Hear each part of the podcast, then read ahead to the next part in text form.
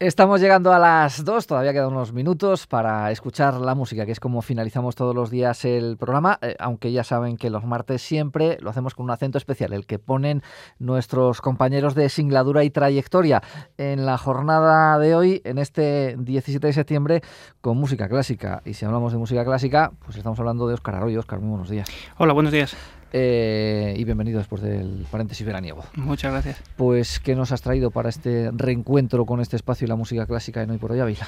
Pues vamos a empezar con música, eh, como digo yo, digestiva, con música agradable de escuchar, música para todos los públicos, música eh, amable, como es la música de, de Johannes Brahms, de uno de los, de los grandes compositores del, del romanticismo alemán, pues un compositor que si bien en su en toda su trayectoria, en toda su historia desde que eh, de joven componía obras de corte más brillante a medida que se fue haciendo mayor, me imagino que como todos, pues eh, fue reflexionando sobre su propia música, que en cualquier caso es de una altísima calidad toda ella, para convertirse poco a poco en un músico más introspectivo y con una música más, más reflexiva. ¿no? Vamos a escuchar una música que está un poco a medio caballo, porque es una música que bebe de la tradición alemana, de la tradición que hemos hablado otras veces, de los, de los líderes, de la canción popular alemana, que básicamente utiliza textos, eh, utiliza eh, textos o poemas de, de autores de, la época y los, eh, los, pone, los pone música magistralmente. En este caso son un poco especiales porque son, es música para piano a cuatro manos y coro.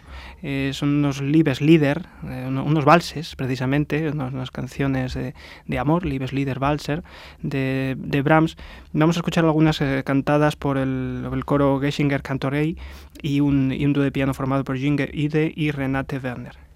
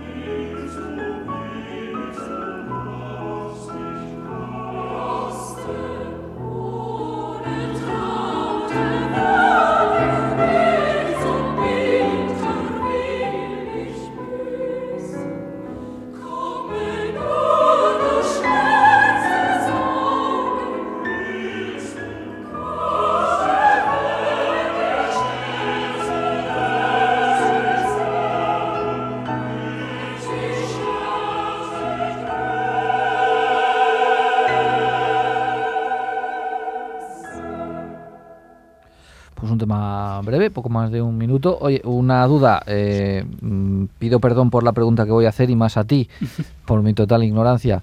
¿Qué es un piano a cuatro manos? bueno, es una buena pregunta. Eh, piano a cuatro manos, habitualmente nosotros escuchamos al pianista sentado eh, controlando, digamos, las 88 teclas del piano repartidas entre dos manos, por decirlo de alguna manera, un solo pianista. En este caso, y además era una cosa bastante habitual en la época de Brahms, eh, hereda de antes ya también, eh, se sientan dos pianistas al piano, se reparten el espacio, eh, no siempre al de la derecha le toca la parte derecha del piano y al de la izquierda la parte izquierda, lo cual da lugar a divertidas situaciones, cuando uno lo ve tocar pues se cruzan las manos y demás, un poco pintoresco, y sobre todo la gracia es que da una tímbrica y unas posibilidades, es decir, en vez de disponer de 10 dedos, disponemos de 20, entonces eso te permite tener un rango eh, dinámico y un rango de amplitud de, de los registros mucho mayor. La siguiente duda a la que te vuelvo a pedir disculpas por hacer esta pregunta, porque además tú eres pianista. ¿Y por qué no utilizan dos pianos? También hay música para dos pianos, pero es diferente porque digamos que si tienes, eh, para poner un ejemplo también práctico, eh, es como si un guitarrista utilizara unas, las cuerdas de arriba y otro las cuerdas de abajo, eh, o en vez de utilizar dos guitarras. La tímbrica es diferente porque digamos que podemos cubrir todo el rango del piano con esas cuatro manos de una manera mucho más amplia porque la mano llega hasta donde llega, la amplitud de la mano llega hasta donde llega y al disponer de ocho manos esa amplitud se dispara. Entonces las posibilidades tímbricas y de color es mucho mayor que en dos pianos. En dos pianos, sin embargo, lo que sí que se permite, o solo lo que sí que es habitual, digamos, es que los registros sean los mismos y efectivamente se utilizan más eh, efectos de, imitación o de elementos que, se, que van juntas dos voces. Pero precisamente el piano a cuatro manos, el juego que les dio y que ya Mozart ya descubrió porque lo utilizaba mucho, era muy habitual en las cortes europeas, pues tocar a cuatro manos, era un poco la diversión de, del momento era precisamente esta, esta, variedad, esta variedad tímbrica y luego también una cuestión meramente práctica. En casi ningún sitio hay dos pianos. Yo tuve la satisfacción de pertenecer a un dúo de dos pianos y era una ardua batalla conseguir conciertos porque es muy poco los auditorios, solo los grandes auditorios tienen dos pianos. Entonces no es, no es sencillo. Pero en cualquier caso son repertorios, como vemos, fantásticos. O sea que, por hacer la broma un poco estúpida, el juego este en el que se pone un tablero que es un cacho de plástico con cosas de colores y vas echando y te va saliendo, pues tú pones la mano derecha. La Esto lo, lo, lo, inventaste y lo, lo, inventaron los pianistas. Sí, se inventó, prácticamente está todo inventado. Y seguramente los eh, tanto los buenos músicos como los grandes artistas y pianistas e intérpretes que había en la historia, pues ya han hecho mucho recorrido. Oye, porque tiene que coordinarse uno bien con un piano a cuatro manos. Sí, y más si dices que no quiere decir que el que esté a la derecha le toque las teclas de la derecha y las de la izquierda las de la izquierda.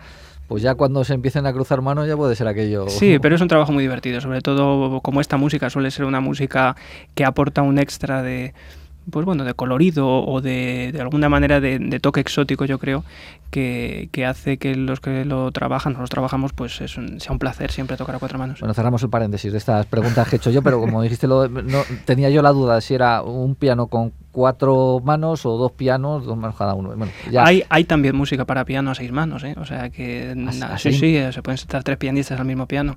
Otra cosa es que alguno acabe eh, eh, lastimado o en, o en, el suelo, pero a verla, ahí la Mendelssohn tiene música, por ejemplo, para, para seis manos, sí, sí. Bueno, bueno, que vamos a terminar por escuchar. Sí, vamos a escuchar otra de estos Liebeslieder. Eh, antes no dije el, director, eh, Helmut Rillich, un gran director alemán, director de coros. Y, y luego también eh, eso, la cosa exótica, ¿no? De juntar este, esta idea genial de juntar el, el, piano cuatro manos con coro. Estamos hablando de un montón de gente en el escenario y con unos efectos de colorido y bueno, un poco otoñales, yo creo, como lo que se nos avecina ya. Pues con ello nos despedimos. Es un minutito de, música, así que este último minuto del programa lo vamos a dedicar a esta, a esta música. Oscar, muchas gracias hasta el mes que viene. Muchas gracias a vosotros.